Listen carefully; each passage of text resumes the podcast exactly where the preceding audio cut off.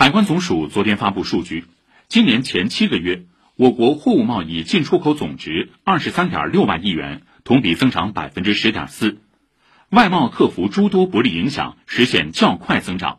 其中，出口十三点三七万亿元，同比增长百分之十四点七；进口十点二三万亿元，同比增长百分之五点三。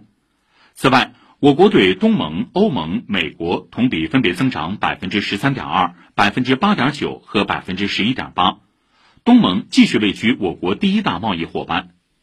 值得一提的是，长三角地区外贸持续快速恢复。三省一市进出口同比增长百分之十一点七，七月当月同比增长百分之二十五点七，对全国外贸增长的贡献率超过五成。